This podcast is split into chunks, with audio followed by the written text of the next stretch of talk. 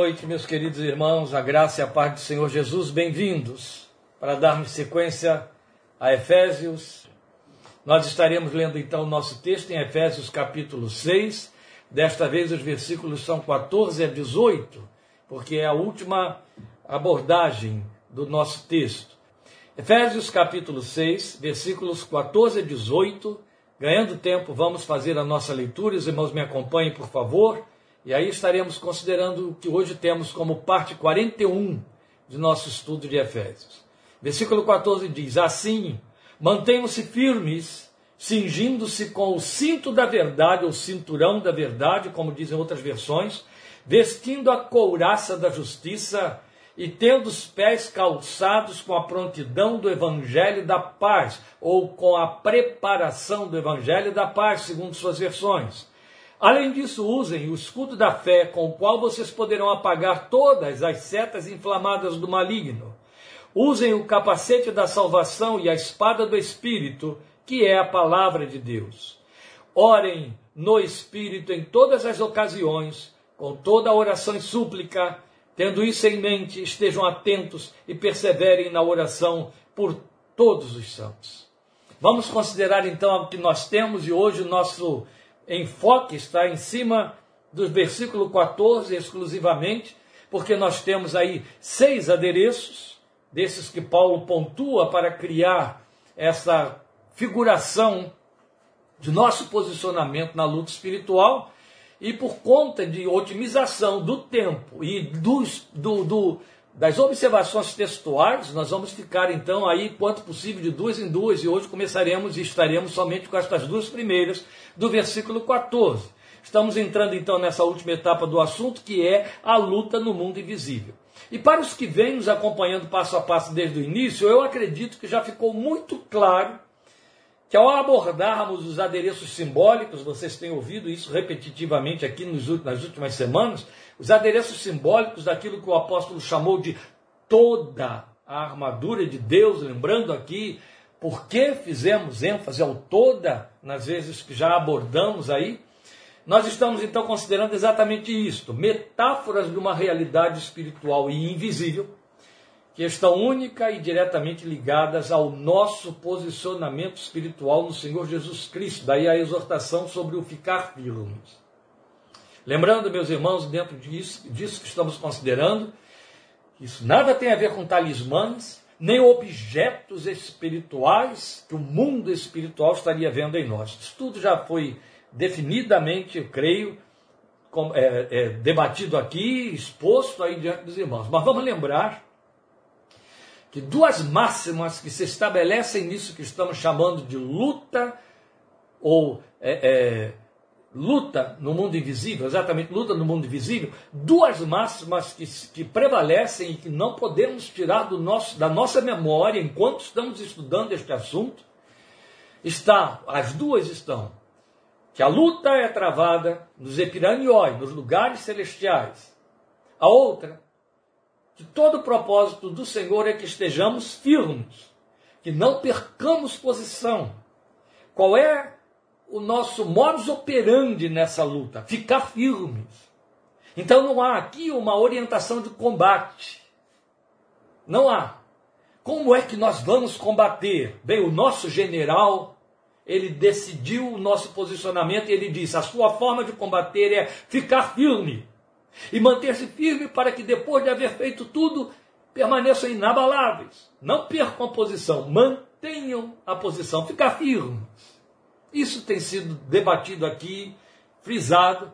Eu trago a luz de novo para que você possa se dar conta de que esta é a grande importância. E ficar firme contra o quê? Ou seja, qual é a frente de batalha? Onde está a frente de batalha? O texto é claro: contra as astutas ciladas do diabo. Astutas ciladas do diabo. Então não há adereços pictóricos, não há nada fenomenalismos, não há fantasias, não há ocultismos, não há coisinhas escondidas aqui, segredos e coisas parecidas. Não há. A palavra é clara. A motivação para a luta, o desafio a, a lutar, o enfrentamento a fazer é contra as astutas ciladas do diabo. E como que se luta contra as astutas ciladas do diabo? Ficar firmes. Então, Paulo vai nos dizer, é o que vamos considerar agora a partir do versículo 14, que Deus nos capacitou com toda uma armadura que Ele preparou para nós. Ele preparou e trouxe, nos deu, e Paulo diz: toma posse dela, use, use, aprenda a usar tudo que Ele já nos deu. Vale lembrar também, mais uma vez, que o que viemos estudando ao longo de mais de um ano, desde o primeiro capítulo, é exatamente toda uma bagagem, uma gama de informações revelacionais que constituem no seu todo estas estes adereços da armadura de Deus, constituem a armadura de Deus. Então é como se depois de nos ter ensinado tudo, ele dissesse: agora use isto. Use para poder combater as astutas ciladas do diabo e ficar firmes quando elas vierem contra você. Então eu creio que esses detalhes já foram enfaticamente pontuados em nosso estudo do texto, especialmente nos últimos dias, nas últimas semanas. Agora, portanto, nós vamos entrar na praticidade do nosso armamento. Então, tanto o apóstolo fala textualmente em armadura, quanto o contexto de sua narrativa nos remete aos dias do Império Romano. Eu já pontuei isso aí da última vez. Agora, neste particular, a armadura do soldado romano, a soldadesca. É isso que ele. Quando se fala de Império Romano, quando se fala do mundo militar dos dias de Paulo, nós estamos falando do seu ponto de vista sobre a soldadesca. A quem ele está olhando? O soldado romano. Ele está olhando um homem armado, um homem que tem uma armadura. Só colocava a armadura o soldado. E aquele soldado que estava pronto para lutar. Então, se alguém tinha uma imagem real de uma armadura militar da sua época, era Paulo. Então, vezes sem conta, ele era levado sob, foi levado, vocês sabem disso, sob custódia por soldados romanos, ou mesmo morou no meio da guarda pretoriana. Isso está nos textos de Filipenses, em Atos dos Apóstolos, em tantos outros textos dele, e isso sempre em direção aos tribunais. Então, Paulo convivia com soldados devidamente armados. Alguns historiadores acreditam que ele vivia algemado a dois soldados que estavam sempre vestidos com as suas armaduras. Então, da armadura do soldado, Paulo entendia muito bem porque isso fazia parte do seu campo visual o tempo todo. Por isso é que ele se serve dessa alegoria ou dessa metáfora para poder nos mostrar, vamos dizer assim, ele serve de uma alegoria na qual ele trabalha várias metáforas, metáforas que compõem uma alegoria, para poder nos mostrar como é que nós devemos estar prontos para a nossa luta, não é? Bem, então um ponto de significativo realce está no fato de que, conhecedor tão de perto dos detalhes da armadura, ele se ocupou em acessar as metáforas, distribuindo-as conforme poderia aplicá-las na sua eficácia, eficácia por esta ordem. A ordem que ele colocou aqui para nós, começando no versículo 14 e indo até o final do 17. Agora veja esse detalhe e me acompanhe porque ele é muito importante. São pontos de esclarecimento importantes. Quem contempla uma pessoa, esteja ela próxima ou esteja ela distante, por mais que o corpo todo da pessoa ocupe o seu campo visual, inevitavelmente quem contempla não começa as observações por outra parte a não ser a cabeça. Sempre que você se dirige a alguém, você olha para a cabeça da pessoa. É mais exatamente, você faz contato visual, você olha para os olhos. Mesmo os animais, mesmo no mundo animal é assim. Os animais nos olham nos olhos. Nós, quando olhamos qualquer ser, ser humano ou um animal, nós os olhamos nos olhos. Então olhamos para a cabeça. Os olhos se encontram na cabeça, não é verdade? Em caso de proximidade, esses olhos são buscados automaticamente. Isso é fato. Mas veja que coisa interessante, quando Paulo começa a descrever uma armadura militar, e nós estamos pensando no fato de que essa armadura militar ocupa o seu foco visual o tempo todo, esse foco visual não vai primeiramente à cabeça, porque não lhe convém. Então ele chama a nossa atenção para as partes da armadura que são primeiramente usadas pelo soldado no ato de se vestir dela. Então, na verdade, ele está mesmo se servindo com muita elucidação e lucidez. Ele está muito consciente do que está querendo nos ensinar. Então ele não chega para você e diz assim: pense numa armadura militar, Império Romano. Esta, entenda que Deus tem uma armadura espiritual para você, a semelhança daquilo que o soldado romano faz. E então use a armadura. Não, aí ele começa a trabalhar dizendo o que você, como você deve usá-la. E aí ele trabalha a partir daqueles adereços da armadura que ele faz como convém a ele para poder continuar mantendo a síntese e a proposta do ensino, a objetividade do ensino. Então vai chamar nossa atenção para essas partes que o soldado se serve delas para se vestir. Então os adereços que compõem o seu corpo, os adereços que revestem o seu corpo, o cinturão, a couraça e os sapatos. É muito interessante. Então, por isso, inevitavelmente, as metáforas elas ficam distribuídas em dois grupos de três peças. O grupo dos adereços ligados à pessoa do soldado, ou seja, aqueles de que ele se serve para se vestir, não é? E o grupo daquelas que constituem armas de proteção e ataque. Então, aquilo que fica fora do corpo. Fora do corpo no sentido de que ocupa, não vou dizer tanto fora do corpo porque tem o capacete, né? Mas aquilo que não compõe a, a vestidura, ele ter que vestir. Então ele se veste do cinturão e nessa ordem da couraça e depois dos sapatos nos seus pés. As armas, ele vai se servir delas como segundo grupo. Então o primeiro grupo é imprescindível para que o segundo tenha funcionalidade eficaz. A sabedoria aqui, na escolha do apóstolo, na distinção, distribuição que ele faz disso aí. Então vamos começar, porque o tempo urge, vamos começar pensando no, no, nesses primeiros adereços, e como eu disse, hoje só vou ficar com dois, então hoje a nossa minuta vai ter tamanho de minuta, ou quem sabe, né? Pois bem, no primeiro então, primeiro grupo, ele vai começar com o cinto da verdade ou o cinturão da verdade é o cinto na armadura, na altura dos lombos, da cintura, né? Por isso que é cinto, cinturão, na altura dos lombos. Esse cinturão garantia ao soldado, e ele era indispensável, e era a primeira peça a ser colocada, garantia ao soldado liberdade de movimento sem risco de tropeços. Ao mesmo tempo, viabilizava o porte da espada. Mas antes de falar do porte da espada, eu quero chamar sua atenção para isso. Você não pensa que o soldado pegava uma armadura de metal, e ela era de metal, e colocava em cima do seu corpo nu. Não. Ele tinha aquelas suas vestes que todas as outras pessoas têm, que naquele tempo né, eram vestuais, vestes talares, que precisavam ser cingidas e ficariam embaixo da armadura. Sem o cinturão, era impossível colocar a armadura e era impossível se movimentar e menos possível ainda partir para uma guerra, onde ele teria de ter movimentos, agilidade, leveza, livramento e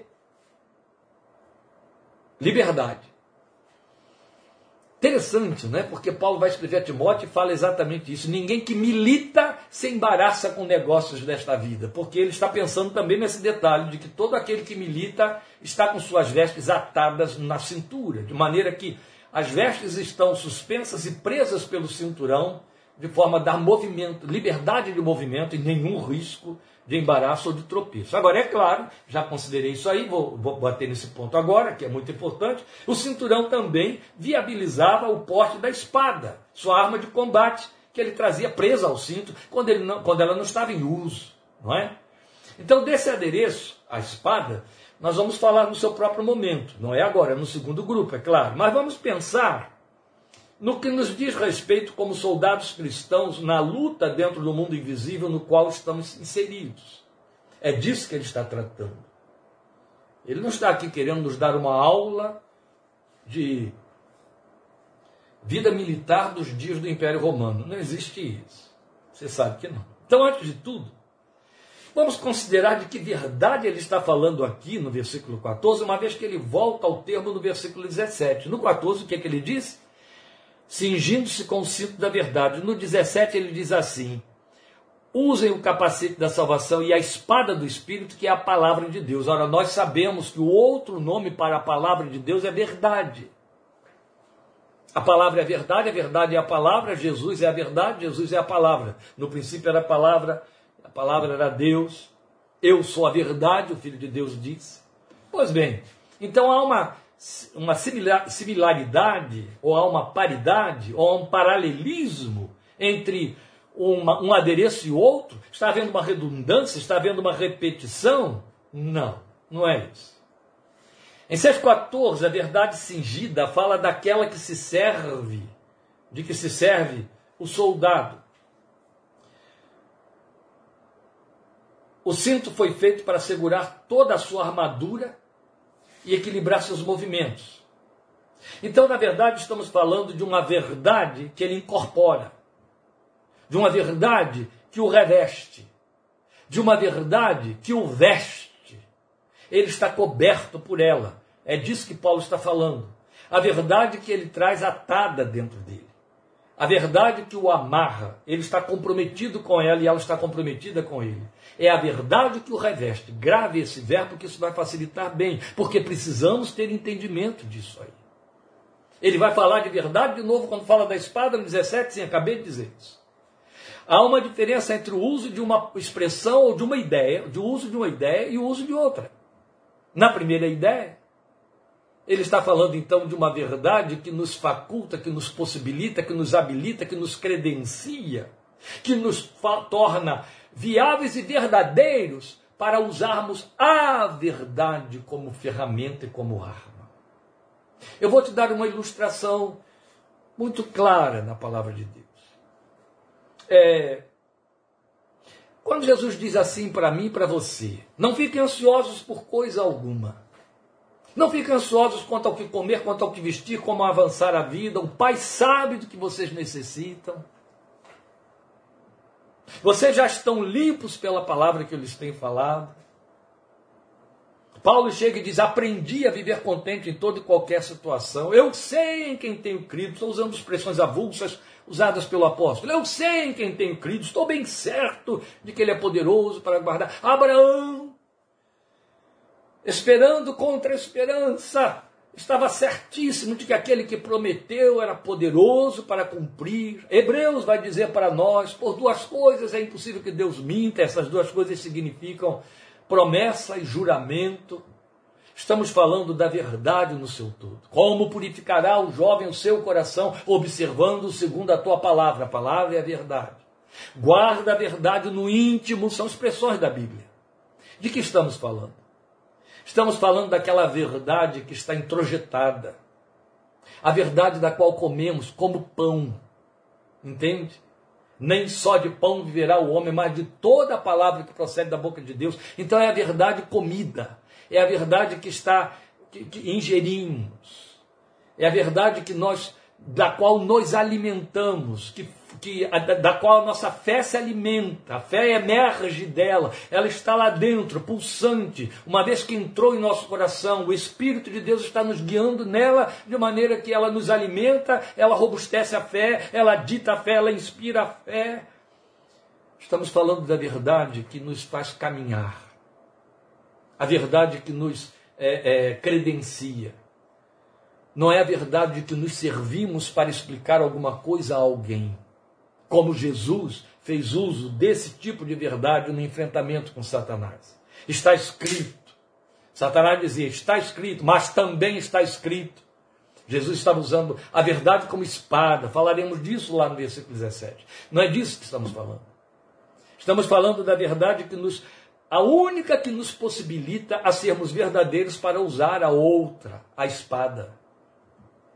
Em outras palavras, não está vestido do cinturão da justiça quem sabe manusear versículos bíblicos apenas. Ele não está comprometido com a verdade. A verdade não dita a sua vida, não, não gera seus movimentos.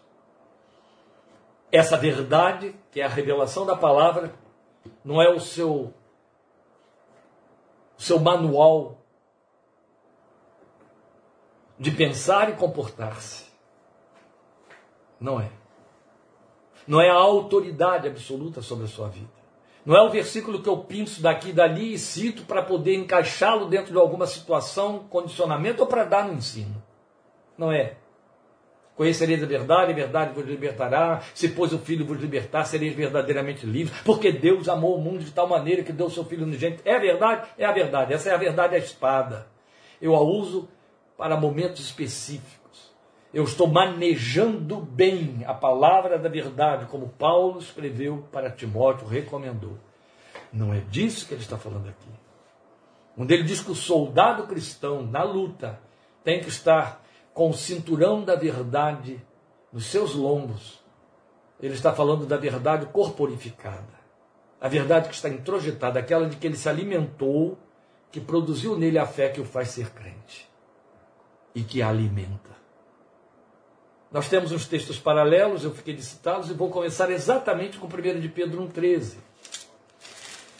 Você deve conhecer o texto de 1 de Pedro 1,13. Mas é preciso entendê-lo mais do que conhecê-lo. É, essa é outra diferença.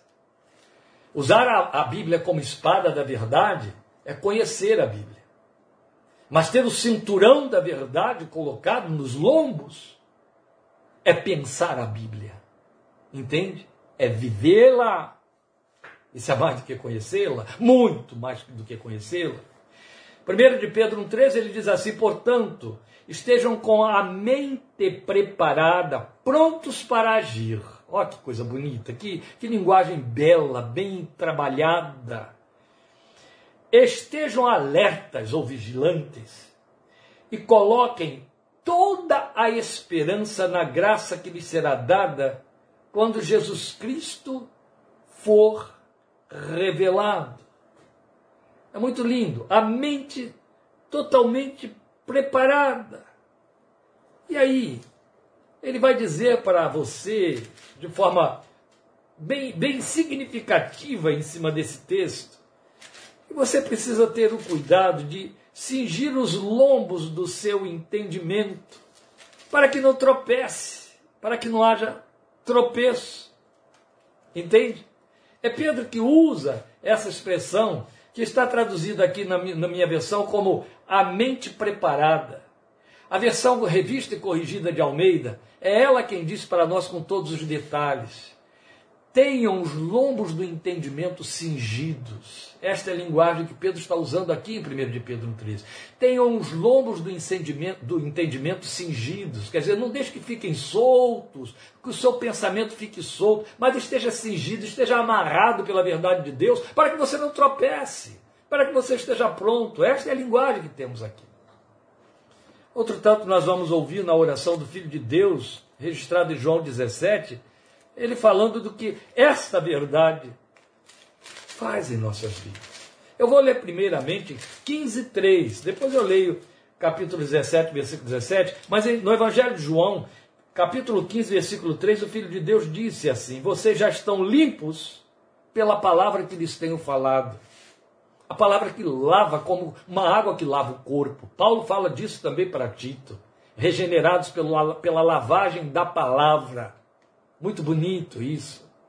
Para falar de uma, uma, uma palavra que permeia nossa vida inteira, permeia o corpo, permeia o ser, que se manifesta de forma visível no mundo. Depois, na sua oração sacerdotal, fazendo súplica ao Pai, Jesus diz no versículo 17 do capítulo 17 de João: santifica-os na verdade, a tua palavra é a verdade. E aqui você já tem o sentido pleno do significado de toma o cinturão da verdade antes de qualquer outra coisa. Não tenha a pretensão, eu, eu estou pondo dessa maneira para que você entenda bem o significado dessa, dessa metáfora. Não tenha a pretensão de fazer uso da espada do Espírito sem ter o cinturão da verdade colocado em você. A espada vai cair da sua mão. Pelo contrário, se você não carrega o cinturão da verdade, a espada não está com você. Você vai ter que pegá-la emprestada com o professor da escola dominical, com um crente mais é, é, preparado, com o seu pastor, com um crente veterano, com alguém, com uma leitura rápida de um texto da Bíblia, com a letra de um cântico que pode estar distorcendo a revelação da verdade. Entende? Você só tem autoridade para usar a espada do Espírito se ela estiver no cinturão. E para ela estar no cinturão, o cinturão tem que ter sido posto primeiro. É preciso que você saiba caminhar com essa verdade. Tenha destreza nela, que ela te componha, ela faça parte de você. Ela tem que te impregnar. De maneira que você possa ser visto e tido e conhecido como filho da verdade. É muito bonito ouvir Paulo dizer que para estarmos firmes na luta contra as ciladas do diabo, a primeira coisa que temos de fazer é pegar o cinturão da verdade e colocá-lo em nossos lombos, ou como Paulo Pedro diz, nos lombos do nosso entendimento. Precisamos estar encharcados disso. O uso extemporâneo da Bíblia, o uso da Bíblia por conhecimento escolástico. Meus queridos, não precisa nem ser crente para fazer isso. Grandes escritores, grandes poetas, grandes ateus se serviram dela. Grandes estadistas e pequenos estadistas também fizeram uso dela verbetes. Qualquer um pode, qualquer um faz. Aliás, se ela não for verdade para você, ela é a mãe da pior de todas as heresias na sua vida e na vida dos outros. É letra, e letra mata. Foi Paulo, a verdade, quem disse isso para nós. Então, meu amado irmão, minha amada irmã, você está totalmente preparado para essa batalha. Se a verdade de Deus é quem dita a sua vida, se ela é norma de fé e de prática, se ela é autoridade absoluta sobre você se não forem crendices adestradas, aparelhadas, se não forem crendices apreendidas, superstições evangélicas que estão determinando sua confissão, sua forma de reagir, mas se é a verdade de Deus, se ela é quem corrige a sua vida, a sua forma de fazer seus negócios, de se pronunciar, de ensinar seus filhos, de corrigir seu cônjuge, de dialogar com ele, com o seu irmão, com o seu amigo, com o seu auxiliar, com o seu vizinho, ela é quem dita as normas do seu comportamento, você está revestido com o cinturão da verdade, aí você pode pôr a espada do Espírito ali. Aí você pode pegar os outros adereços. Aí você pode partir para a batalha, você está pronto. Porque o diabo vai te atacar com a palavra. Entende? Foi isso que Jesus deixou claro, mostrou para nós como sendo o exemplo que temos de seguir conforme o registro de Mateus capítulo 4. O diabo não brinca de vir com vãs filosofias para seduzir o crente. Ele usa a Bíblia, não vãs filosofias. Ele sabe que não, você não vai dar atenção. Se você der atenção, porque com a verdade você não tem nada. Você está tão confuso a respeito da verdade que qualquer mentira merece seu crédito. Então ele não vai perder tempo. Não vai perder tempo, de jeito nenhum. Ele vai usar a Bíblia. Ele vai usar argumentos bíblicos, até teológicos. Esses são mais fáceis dele usar. Para tirar você da posição. Foi assim que ele fez com o Filho de Deus. Manda que estas pedras se transformem em pão. Ah, atira-te daqui abaixo, porque está escrito: aos seus anjos dará ordens a teu respeito, para que não tropeças com o teu pé em pedra. Entende? É assim que ele faz. E tem o sofisma. É quando ele pega a Bíblia e a distorce e ela parece uma nova verdade, ela, tem, ela fica travestida de verdade. Tem os sofismas em que ele pega uma mentira e a transforma, ele dá, ele dá pinceladas que fazem ela parecer ter o tom evangélico da revelação escrita.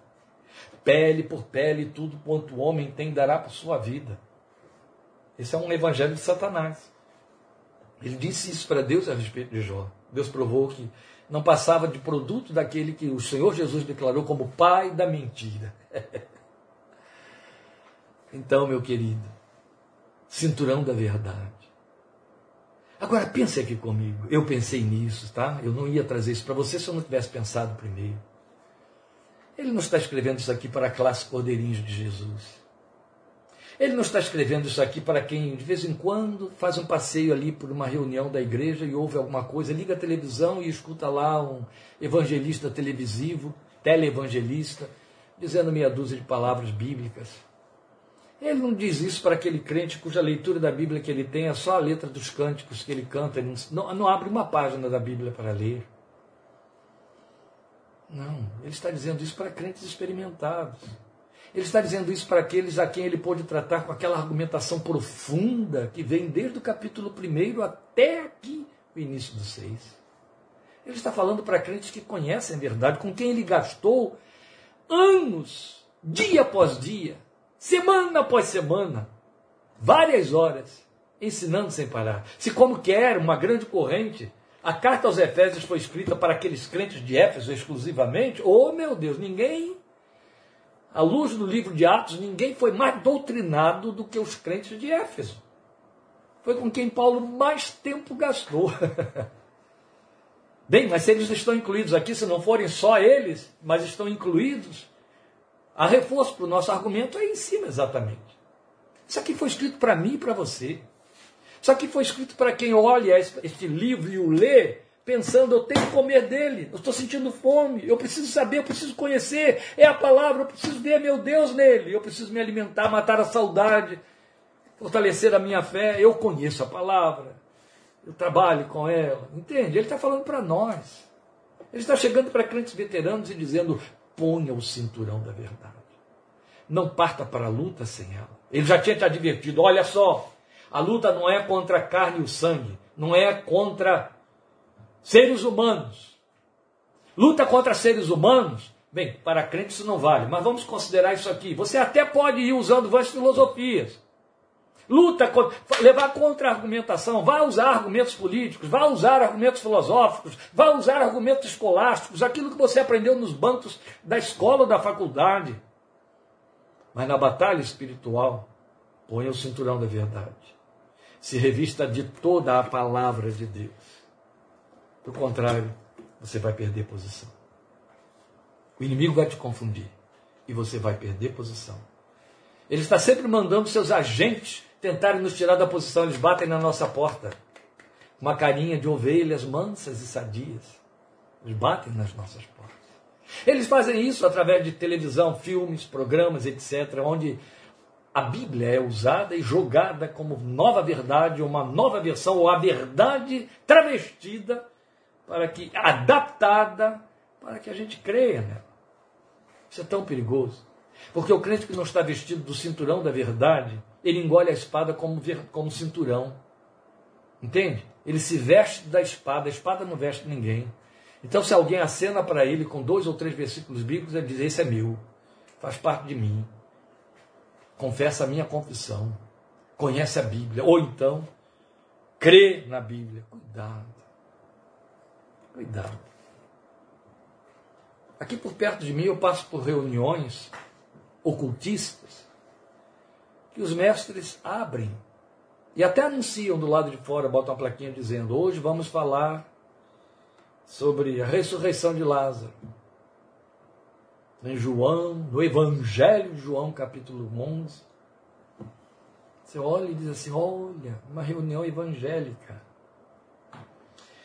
O cinto da verdade fala da verdade como um todo o cristão tomado e vestido dela, fala de vida, fala de santificação pessoal que a palavra de Deus inspira, entende? Então é a verdade que santifica, é a verdade que limpa, que lava, como eu citei para vocês em João 15, 3. Vocês já estão limpos pela palavra que eu vos tenho falado. Então ela é a lavagem. Eu me lavo para poder colocar os outros adereços e partir para a luta. É isso. Então, falar da verdade fazendo parte da vida no seu todo e dela como um todo. Então, não é o uso de um texto ou de um argumento específico. Aí seria o caso do uso dela como espada. Mas é a verdade impregnando a vida. Sem esse cinturão, a couraça não pode achar lugar junto à roupa que se apega ao corpo. Nem os sapatos terão qualquer serventia. E mais, sem o cinto, não vai haver lugar para a espada. Então eu estou aqui trabalhando com a metáfora para eh, eh, respeitar a proposta pedagógica do apóstolo Paulo.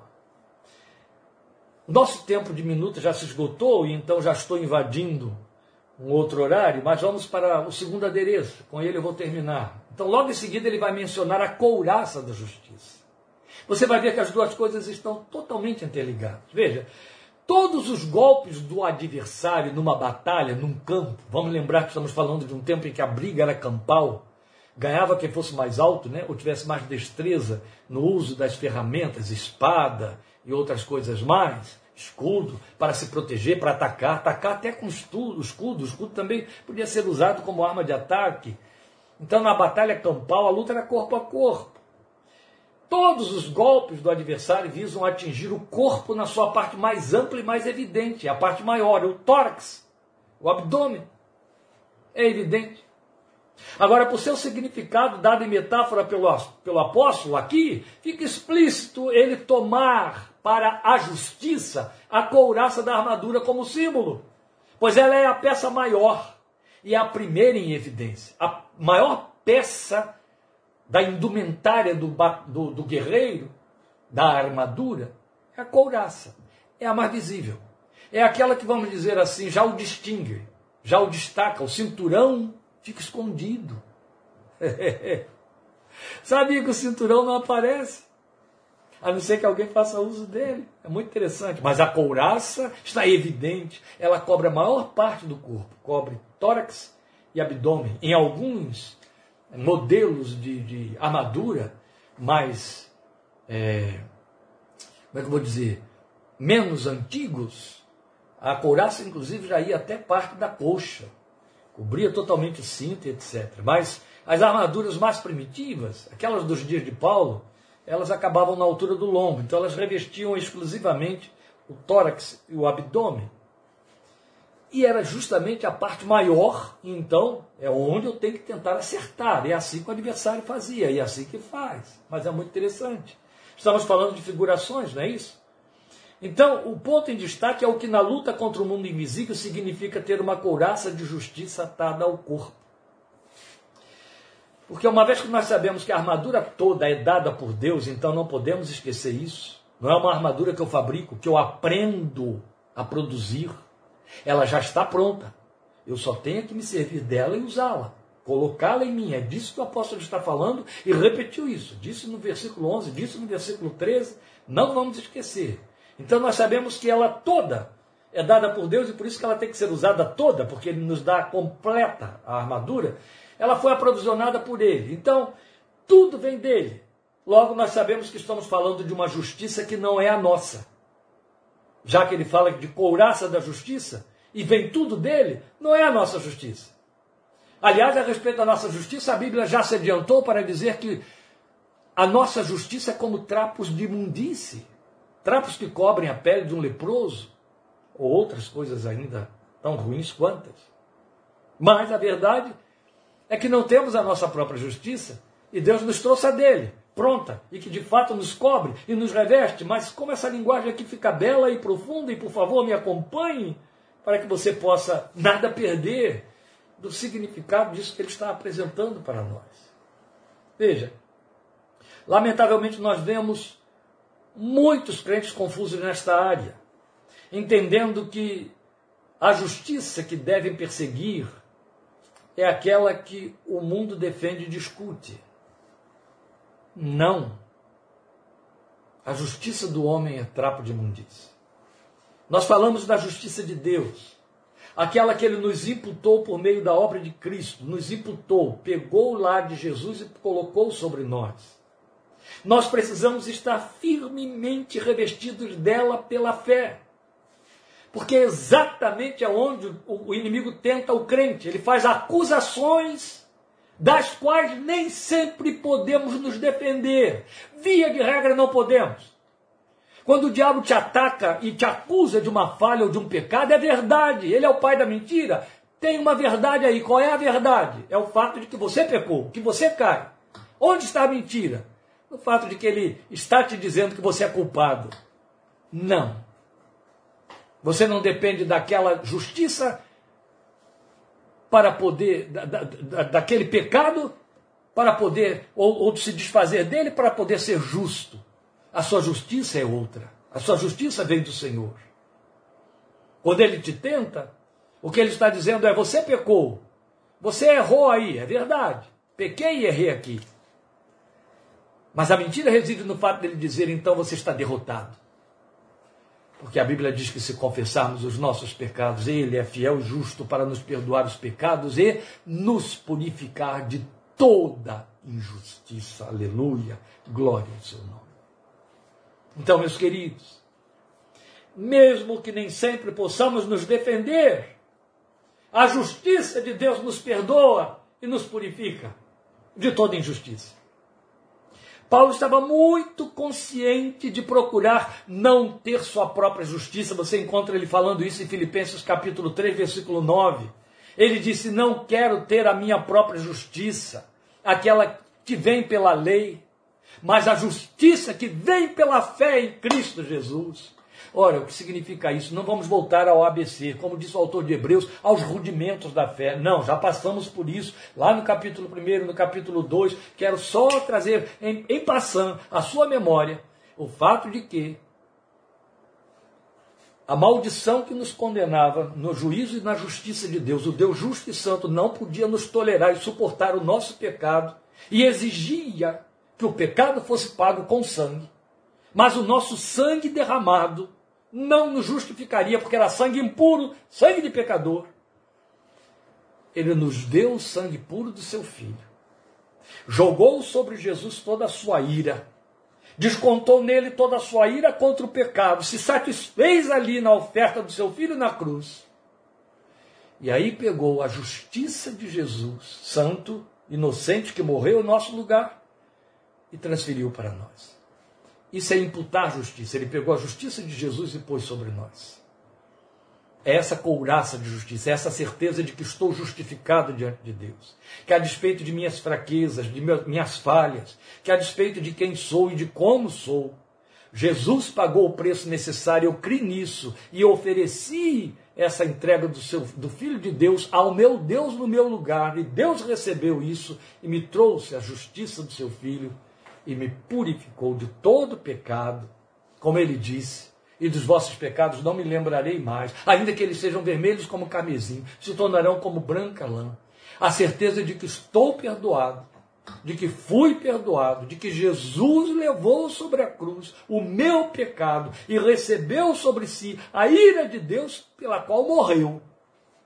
No meu lugar, a morte que lhe seria eterna Aí eu estou revestido, eu estou guardado, as minhas entranhas. Lembre, o que, que você tem no tórax? Você tem coração, você tem pulmão, as entranhas estão no abdômen. Onde estão seus sentimentos? A linguagem teológica muito remota, antiga do Velho Testamento, atribuía os sentimentos como sendo produzidos na altura dos rins, no abdômen. E Paulo sabia disso. Então o que ele está dizendo é: revista tudo isso com a justiça de Deus, seus sentimentos, a produção de suas vontades e de seus desejos, revista com a justiça de Deus. Já fomos justificados. É a linguagem de Paulo em 1 Coríntios, mas vós já tendes sido lavados, purificados, justificados e glorificados, aleluia, pelo sangue de Jesus. Toma a couraça da justiça. O cinturão te dá direito à couraça. O cinturão te habilita a pegar a couraça e colocar sobre si e ficar refugiado nela. Não importa quantas lanças venham, não importa quantos golpes Satanás dê com a sua espada podre, a couraça vai te proteger. A couraça de Deus. Quer ver um uso magnífico da couraça? Teremos um culto presencial aqui. Eu vou estar usando esse texto nesse culto presencial, mas não vai ser transmitido só no domingo, né? Aí é outro texto. Mas veja, está aqui em Romanos capítulo 8, que lindo, né? Que diremos, pois, diante dessas coisas, a partir do versículo 31 de Romanos 8? Se Deus é por nós, quem será contra nós? Satanás, suas hostes, poderes, autoridades, principados e potestades. quem será contra nós? Aquele que não poupou seu próprio filho, mas o entregou por todos nós, como não nos dará juntamente com ele de graça todas as coisas? Quem fará alguma acusação contra os escolhidos de Deus? Satanás faz. Os demônios fazem. Aqueles de quem ele se serve fazem de carne e osso. Aí Paulo diz: é Deus quem justifica. E que adianta eles fazerem? É Deus quem os justifica. Aleluia. Satanás me acusa, acusa, mas é Deus quem me justifica. Aleluia. Quem os condenará? Foi Cristo Jesus que morreu e mais, que ressuscitou e está à direita de Deus e também intercede por nós. Quem nos separará do amor de Cristo? Você percebe a intenção é essa? Se ele te acusa, ele quer fazer com que você perca a posição. E se você perde a posição, a primeira coisa que você entende é que foi condenado. E a segunda coisa é que você foi separado do amor de Deus. Estou fora, estou fora.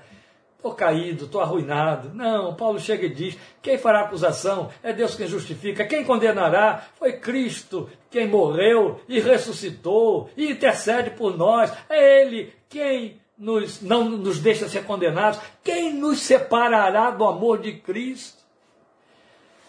Não precisa ser demônios tentando separar. Será tribulação, angústia, perseguição, fome, nudez, perigo, espada?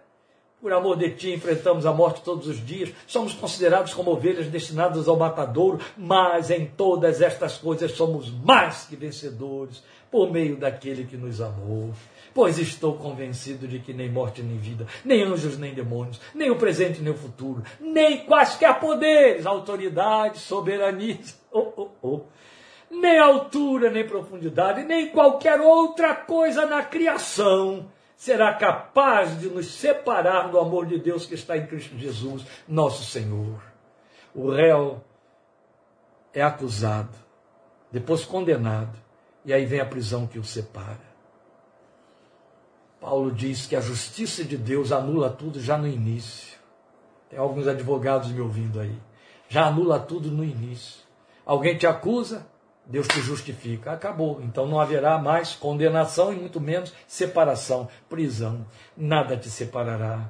Nem aquilo que ocorre, nem aquilo que vem fustigar, te iludir e dizer você está fora. Por isso que essas coisas estão te acontecendo. Não, em todas elas somos mais do que vencedores. No meio do turbilhão delas podemos levantar a nossa voz e gritar e dizer aleluia. Nenhuma destas coisas significam ou dizem que Deus se afastou de mim, que me esqueceu, que deixou de me amar nenhuma delas, nenhuma delas poderá me separar do amor de Deus que está em Cristo Jesus, meu Senhor.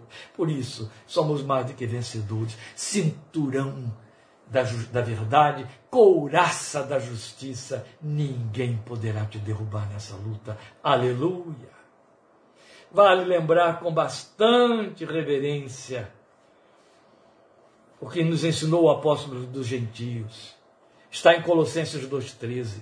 Ele nos perdoou todas as transgressões e, entrando para o versículo 14, cancelou a escrita de dívida que consistia em ordenanças e que nos era contrária, ou que ele tinha contra nós. Glória a Deus. Um coração justificado, um coração que está de posse da consciência de estar justificado diante de Deus, pode permanecer firme diante das ciladas do diabo é um coração em paz. Justificados, pois pela fé temos paz com Deus por nosso Senhor Jesus Cristo. E um coração em paz é vencedor em todas as batalhas.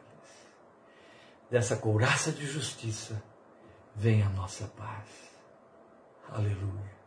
Aí, porque eu já estou investido da verdade, revestido da justiça, eu posso me abaixar e pôr os sapatos que me dizem: vá em frente, avance. Prosseguiremos e veremos, começando exatamente por aí no versículo 15, na próxima semana, querendo Deus, o parte 42 de Efésios.